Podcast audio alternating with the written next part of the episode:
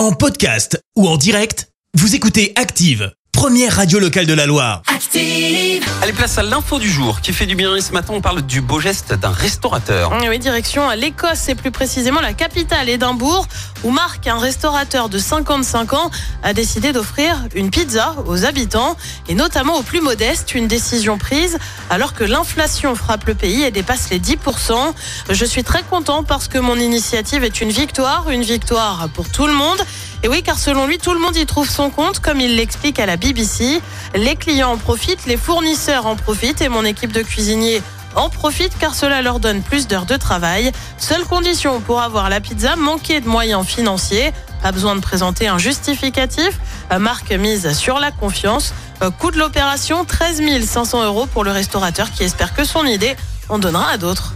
C'était l'info du jour qui fait du bien avec IRUP, la grande école de l'alternance. Management, ESS, informatique, technologie et industrie du futur, énergie, IRUP. IRUP.com.